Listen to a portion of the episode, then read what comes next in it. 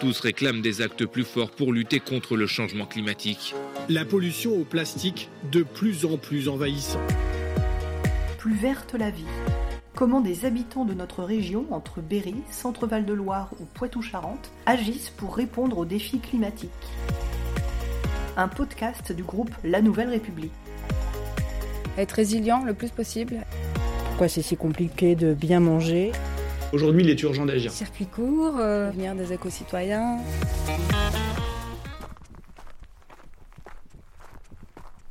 Bonjour, Bonjour, vous allez bien? Ça va et vous? Très bien, parfait. Donc c'est là que vous habitez? C'est là, exactement. Bienvenue chez nous. Je m'appelle Baptiste de Charme et je suis journaliste dans les Deux-Sèvres. Là, je viens d'arriver au Moulin de Rochard, pas très loin de Niort. Il fait 30 degrés en octobre, on entend toujours les criquets et j'ai croisé quelques grenouilles sur le chemin. J'ai aussi réveillé de sa sieste Ninja, le chien. Ici, Clément Massé et sa compagne Cécile ont emménagé dans un projet d'habitat collectif, une sorte de colocation sur un terrain de 15 hectares. L'objectif est double.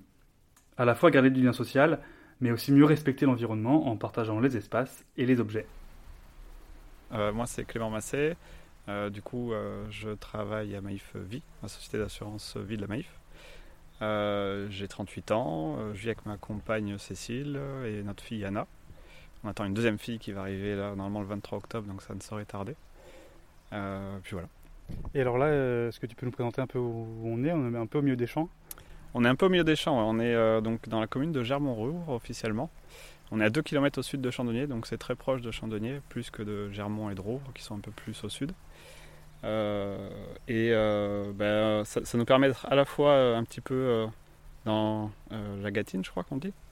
C'est un petit peu vallonné. Euh, mais en même temps, on est près de la ville. Donc on a un peu cette sensation d'être euh, un peu à la montagne, avec la rivière, avec les petites euh, vallées, etc. Tous les arbres, c'est assez chouette. Et en même temps, on est près de la ville. Donc ça nous permet d'avoir un super rue à côté, un marché sympa, et voilà, tout ce qu'il faut pas très loin. Et donc là, c'est votre nouveau chez vous, c'est ça hein, Parce que il y a, enfin, vous avez emménagé il y a un mois, un peu plus d'un mois? Ouais, c'est ça. On a aménagé là très récemment. Euh, du coup, euh, on avait ce projet donc euh, qu'on avait en tête depuis plusieurs années maintenant. Euh, Il y a eu un mouvement déclencheur avec le Covid où on s'est dit. C'est c'est juste pour euh, résumer, c'est quoi le projet? Parce qu'on n'en a pas euh, pour l'instant pas parlé. Oui, c'est vrai. C'est un projet d'habitat partagé à la base. Euh, donc le principe, c'est qu'en fait, euh, chacun, on va être plusieurs familles à vivre sur le lieu. Euh, chacun va avoir des espaces privés. Ça, c'est important pour nous. Donc on aura des petites maisons privées et ensuite des espaces communs qu'on va partager. Donc ce qu'on appelle espace commun, en fait, c'est ce que chacun possède chez lui, mais qu'il utilise assez peu. Donc genre une chambre d'amis, euh, une buanderie, euh, des choses où on ne va pas forcément euh, tous les jours ou pas forcément fréquemment, mais qu'on peut mettre en commun facilement. On a aussi un atelier là qui va se construire, qu'on n'a pas encore mis en place. Et puis après, on va aussi partager tous les espaces extérieurs, parce que du coup, dans cette zone, donc là, il y a trois maisons physiques, mais cinq logements, puisqu'il y a une maison qui est coupée en trois. Euh, donc en tout, on peut accueillir jusqu'à cinq familles. Euh, Enfin, plutôt quatre, parce qu'en fait, on va garder un des logements pour faire les espaces communs. On descend en même temps? Ouais, on va descendre parce qu'il y a un peu de vent. Ok. Euh, Plutôt à l'ombre.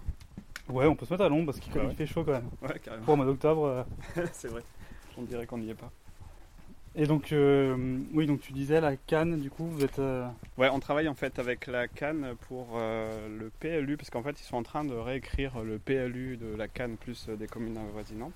La CAN, c'est la communauté d'agglomération du Niortais, et un PLU, c'est un plan local d'urbanisme. Et nous, ce qu'on aimerait aussi euh, sur ce lieu, c'est pouvoir poser des habitats légers. Et donc, pour pouvoir le faire, euh, bah, il faut qu'on ait ce qu'on appelle des zones stécales. Donc, on est en train de travailler avec eux pour euh, bah, essayer d'obtenir ces fameuses pastilles euh, vertes pour qu'on puisse euh, du coup poser nos habitats légers. À la fois pour augmenter le nombre d'habitants sur le lieu. Donc, ça, c'est assez. c'est la première idée de l'habitat partagé. Et en plus, on aimerait aussi développer une activité économique sur le lieu. Un peu plus au-dessus, là, où on a toute une zone qui est aujourd'hui en friche, qu'on aimerait potentiellement transformer en éco-camping. Euh, mais là, c'est pareil, euh, il nous faudrait des pastilles stécales pour pouvoir mettre des habitats légers. En tout cas, c'est un peu comme ça qu'on conçoit l'éco-camping. Avec euh, des toilettes sèches, avec pareil, tout ce qui est douche, essayer de faire plutôt de la phytoépuration ou de la pédoépuration. C'est quoi alors phytoépuration avec les plantes du coup et... Pédoépuration, c'est un peu plus simple comme système. c'est juste un ensemble de roches les unes à la suite des autres qui vont filtrer en fait tout ce qui est eau grise. Donc eau grise, c'est tout ce qui est pas toilette en fait. Hein. Donc l'eau de la douche, etc. Et en utilisant en fait des produits naturels, c'est suffisant normalement pour pas polluer la zone. Voilà un peu l'idée. Et alors, euh, ce projet d'habitat collectif, il répond à quel objectif euh, au départ? Alors, au tout début, c'est plutôt un objectif de recréer du lien. Euh, parce qu'en en fait, on, avait comme, comme envie à la base d'aller plus loin que d'avoir chacun notre pavillon individuel, enfin en tout cas dans notre, dans notre façon de voir les choses. plutôt que de chacun avoir son petit pavillon et puis derrière d'avoir des qui nous séparent pour surtout pas voir son voisin. nous, on voulait un peu contrer ça euh, en se disant, mais en fait, on a tous les mêmes envies, tous les mêmes besoins euh, au final, ou des besoins similaires, et on pourrait essayer de faire quelque chose en commun, euh, où chacun aura son espace intime privé, mais aussi son espace commun qui correspondrait aux besoins de l'ensemble. Donc, comme je disais tout à l'heure, les chambres d'amis, tout ce que chacun peut avoir et qu'au final on n'utilise pas au quotidien. Quoi. Ça, c'était le, notre déclencheur et en fait, ça s'est accéléré avec le Covid, puisque pour nous, le Covid, ça a été une catastrophe humaine où euh, il fallait surtout pas croiser son voisin parce qu'il pouvait être euh, vecteur du virus et te tuer dans la seconde qui suit.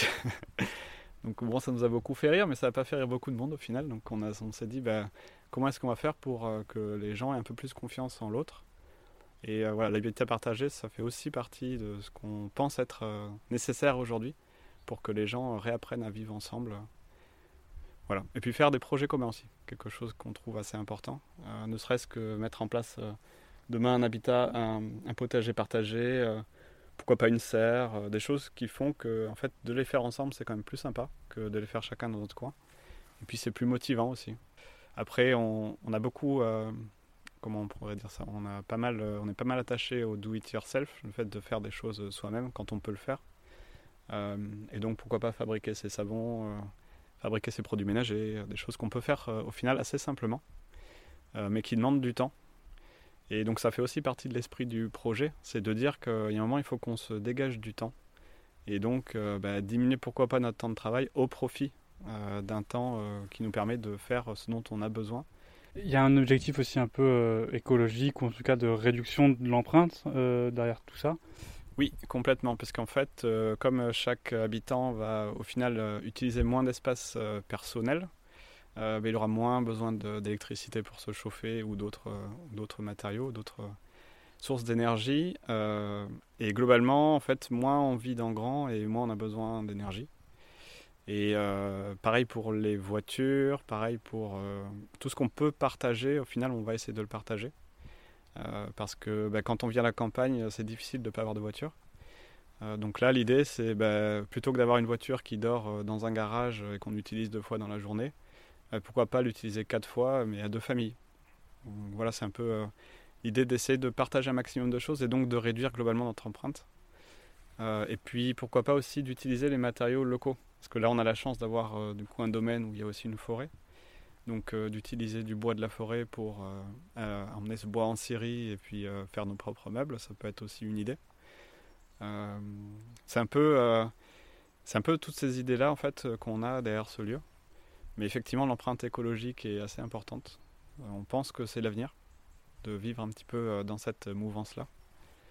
Donc c'est vrai que c'est quelque chose d'important aussi pour nous, sachant qu'on veut aussi faire vivre le lieu tel qu'il a été créé à la base. Parce que là, il faut savoir que derrière nous, donc, euh, on a euh, des maisons qui sont faites euh, en, terre associée avec de la paille, qui ont été rénovées comme ça dans les années 80, donc c'était assez novateur à l'époque. Et les matériaux qui ont été utilisés proviennent principalement du lieu même. ils ont en fait été coupés des arbres juste à côté, là, dans la forêt, et ils ont utilisés pour faire les poutres qui sont utilisées en fait pour la charpente des différentes maisons. Donc voilà, tout ça c'est assez fort pour nous et on se dit, euh, il faut qu'on continue dans cette mouvance-là. Vous disiez que c'était euh, un peu euh, le sens de l'histoire, quelque part, de, vivre comme ça. Est-ce que vous n'avez pas l'impression aussi de vous renfermer, de vous être un peu à part de la société? Alors c'est vrai que ça pourrait être quelque chose qu'on pourrait reprocher à ce type de projet. mais nous, effectivement, on ne veut surtout pas être associé à une espèce de mode de vie communautaire. Notre objectif aussi derrière, c'est de s'ouvrir au monde, comme, euh, comme on disait avec les oasis de Pierre Rabhi. Ça fait partie euh, des quatre principes des oasis. Euh, c'est de pouvoir s'ouvrir à l'extérieur. Donc nous, c'est ce qu'on veut mettre en place. Demain, on aimerait, donc comme je vous disais tout à l'heure, parler de l'éco-camping, donc permettre à d'autres personnes finalement de profiter du même terrain de jeu que nous.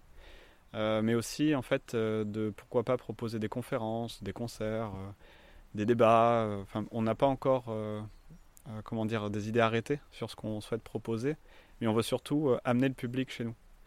Euh, là, la première action qu'on va faire, mais qui est assez simple, hein, c'est simplement d'aller voir nos voisins à quelques kilomètres autour et de leur, proposer simplement de venir nous voir et qu'on discute, qu'on apprenne à se connaître, de commencer à tisser un peu du lien avec les gens qui sont autour de nous. et puis bah, après, on va aller un peu plus loin, on va essayer de créer un peu plus de lien avec les différentes mairies, parce qu'on a la mairie de Chandonnier qui est juste à côté, on fait partie de Germain-Rouve, donc on a aussi le maire de Germain-Rouve, euh, avec les CSC, avec les centres socioculturels. Euh, donc voilà, tout ça, on espère que petit à petit, en fait, on espère se faire connaître et euh, du coup faire connaître ce lieu qu'on trouve juste magique, parce que on s'y sent bien, tout simplement. Donc là, il y, a encore, y a plein de projets en cours, en fait. là, vous allez un peu apprendre en marchant quelque part. Exactement. C'est un peu l'idée. l'idée, c'est que, en fait, toute personne qui a envie de découvrir ce lieu puissent venir. Euh, et si un jour ces personnes-là sont intéressées pour vivre avec nous l'expérience, euh, pourquoi pas avec ses propres idées, ses propres envies. On a la surface, on a euh, du potentiel, on pense. entre la rivière qui est juste en, bas et puis le bois et les zones un peu plus agricoles, il y a plein de projets possibles. donc après, ben, c'est un peu libre cours à ceux qui vivent sur place de tenter des choses. voilà, tout est possible. C'est le lieu des Tout en respectant quelques valeurs quand même. En respectant des valeurs de base, effectivement, puisque ça reste. Euh, nous, ce qu'on souhaite, c'est euh, ce qu'on appelle. Euh, comment est-ce qu'on appelle ça déjà le, Un peu le, guide du lieu. la raison d'être, plus exactement, c'est de recréer du lien autour des valeurs de la sobriété heureuse et de la permaculture. Alors permaculture, attention, c'est pas forcément que potagère, parce que souvent on la rattache au fait de planter des légumes d'une certaine manière. Euh, mais ça va plus loin que ça, ça peut aller jusqu'à la permaculture humaine, c'est-à-dire comment est-ce qu'on fait en sorte que les gens vivent bien entre eux. Et donc ça, c'est les valeurs de base du lieu. Et donc euh, il faut effectivement que les gens aient ces valeurs-là pour pouvoir euh, venir vivre sur le lieu. Puisque sinon, ça ne sert à rien, on n'est pas là pour créer des conflits entre les gens. Au contraire, nous, on veut qu'on se sente bien en fait ici et que l'ensemble des personnes qui vivront ici soient bien et vivent heureux. On peut aller faire un petit tour du coup, euh, visiter un peu la propriété? Ouais, carrément. Euh, donc euh, ben là, on est juste à côté de la grande maison qui est divisée donc en trois logements.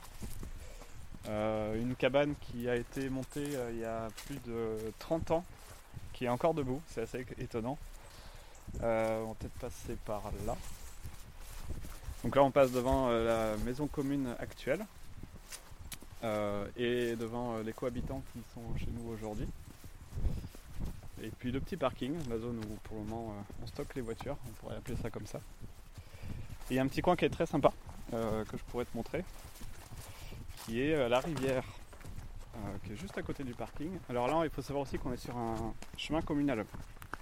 Donc ça veut dire qu'on a régulièrement des passants, hein, des gens. Que là, là où je suis garé, là, c'est pas terrible. Ça, je bloque un peu la route. Voilà, exactement. J'aurais peut-être pu te le dire. Avec la petite grenouille qui nous passe au pied. Euh, et donc on a euh, bah, un GR qui passe là, un, PR aussi, euh, petite rando. Et on a aussi un chemin de Saint-Jacques. Donc finalement il y a pas mal de personnes qui passent. Et là on arrive sur le petit pont que le maire nous a promis de changer. Peut-être qu'on espère que ça se fera parce qu'il y a un problème avec les buses. Il y a trois buses qui font que l'hiver le terrain inonde que dès qu'il y a du bois qui vient sur cette buse là, ça bloque le passage de l'eau. Euh, donc voilà, on espère que ça va bouger. Et, euh, donc là, pour l'instant, vous êtes euh, donc toi et ta compagne. Il y a un autre couple d'amis, c'est ça qui est arrivé? Ouais, c'est ça. Il y a un autre couple donc, qui s'appelle Alex et Max, qui sont arrivés là début octobre, donc c'est tout récent. qui sont en location et d'ailleurs du coup le principe du lieu c'est qu'on a créé donc un montage juridique qui est une, une SCI euh, donc euh, une société civile immobilière qui permet du coup euh, de faire rentrer des propriétaires qui ne seront pas que nous. L'idée étant que au bout d'un an de location, on peut prétendre à être propriétaire au même titre que nous. Pour que ce lieu soit vraiment partagé de bout en bout, parce que pour le moment, donc, on n'est que deux à être propriétaires. Mais c'est vraiment pas l'objectif, c'est qu'à terme, on soit plus nombreux que ça. Donc on espère que peut-être qu'Alex et Max deviendront propriétaires ou d'autres futurs cohabitants. Mais ça fait aussi partie de l'essence du lieu. Et là, vous pouvez être jusqu'à 6, tu me disais tout à l'heure, c'est ça hein? Ouais, je pense que c'est pas mal. 6 familles, je pense que ce serait bien. Euh, après, euh, ben, on ne sait pas. Alors aujourd'hui, euh, on n'a pas en capacité vraiment de pouvoir accueillir d'autres personnes parce qu'on est un peu en mode. on a déménagé de plus grand pour avoir plus petit. Donc on a trop de meubles, ça stocke un peu partout. Donc voilà, on, a un petit moment, on a quelques mois, je pense, de réaménagement avant de pouvoir accueillir d'autres mondes. Mais ouais, je pense que d'ici quelques mois, en 2024, on espère pouvoir accueillir d'autres familles. Ou alors après, ce sera des habitats légers ce qui pourrait aussi se faire si euh, on a nos fameuses euh, zones euh, stécales. Et donc globalement, vous avez, pour revenir un peu au côté écolo, vous avez l'impression d'être en phase justement avec l'urgence climatique et d'essayer de vous dire, bah, moi de mon côté, c'est bon quoi. Ouais, c'est ça. On essaie de se dire, c'est mieux que ce qu'on pouvait faire avant et de montrer que c'est possible de vivre comme ça. parce que en fait, d'un point de vue écolo, alors on sait que c'est pas euh, comment on pourrait appeler ça? C'est plus les grandes entreprises qui vont polluer, mais il faut que chacun en fait agisse localement et individuellement. Parce qu'en fait, même quand on parle des grandes entreprises qui polluent, au final, les entreprises sont constituées de personnes. Et si ces personnes commencent à avoir euh, une éthique écologique, elles pourront faire changer les choses de l'intérieur. Donc euh, notre idée, c'est plutôt aussi ça, c'est de montrer que individuellement, on peut faire des choses et qu'ensuite, collectivement, ça peut faire des trucs assez merveilleux. Vous chauffez au bois euh, exclusivement, vous avez comme l'électricité, je vois. Donc, ouais, euh, on a l'électricité. Alors on, chauffe, on veut chauffer au bois. Euh, là, on vient d'aménager et du coup, il faut attendre d'avoir un peu de fond. On va mettre une chaudière collective au bois. Pour le moment, c'est du gaz avec une cuve enterrée. donc nous, on a simplement fait installer des poêles à bois pour pouvoir essayer de maximum se chauffer au bois et de limiter au maximum l'utilisation du gaz. Mais l'année prochaine, notre objectif, c'est effectivement que le gaz, on n'en ait plus et, donc du bois d'ailleurs qui, qui, vient de, chez vous quoi Qui vient de la forêt d'à côté. Ça sera le plus pratique. On coupera du bois l'hiver et puis on le séchera deux ans et ça sera parti pour, pour un cycle infernal pendant quelques dizaines ou vingtaines d'années, on ne sait pas. Tant qu'on est vivant, on espère euh, continuer à faire vivre ce lieu après. Et est-ce que justement vous parlez d'investir justement là dans des poêles à bois? Ça coûte cher aussi de s'investir dans un habitat comme ça partagé? Alors il y a un coût d'investissement, mais à la limite comme quand on va dans une maison. Quand on achète une maison, souvent on va la mettre à notre goût. Là, l'idée, c'est qu'on la mette à notre goût, mais de façon un peu plus commune, et en ayant toujours ces principes de euh, on ne va pas installer quelque chose qui nous semble contraire à nos éthiques et à nos valeurs. Quoi. Donc là, euh, ben, chaudière à bois, ça nous semble juste normal parce qu'on a du bois juste à côté, qu'on peut le couper, qu'on peut le brûler. Et euh, ça nous semble être la bonne solution pour ce lieu-là. Hein. Ça ne veut pas dire que c'est la bonne pour tous les lieux. Puis en plus, c'est une énergie qui est dite verte, puisqu'elle absorbe du CO2 qu'elle rejette quand on le brûle. Mais du coup, du moment qu'on replante un arbre, elle réabsorbe le CO2 qu'elle rebrûle derrière, etc. Donc c'est un cycle euh, plutôt vertueux. Donc nous, ça nous semble être une bonne solution, en tout cas là où on est aujourd'hui. Ça correspond en fait à, toutes les valeurs que de l'habitat que vous mettez en place, quoi. Exactement, c'est exactement ça. Ça correspond aux valeurs euh, de l'habitat. C'est un très bon résumé. bon bah super, merci beaucoup. Et merci à toi Baptiste. Voilà, c'est déjà fini, mais vous pouvez nous retrouver dès la semaine prochaine avec un nouvel épisode.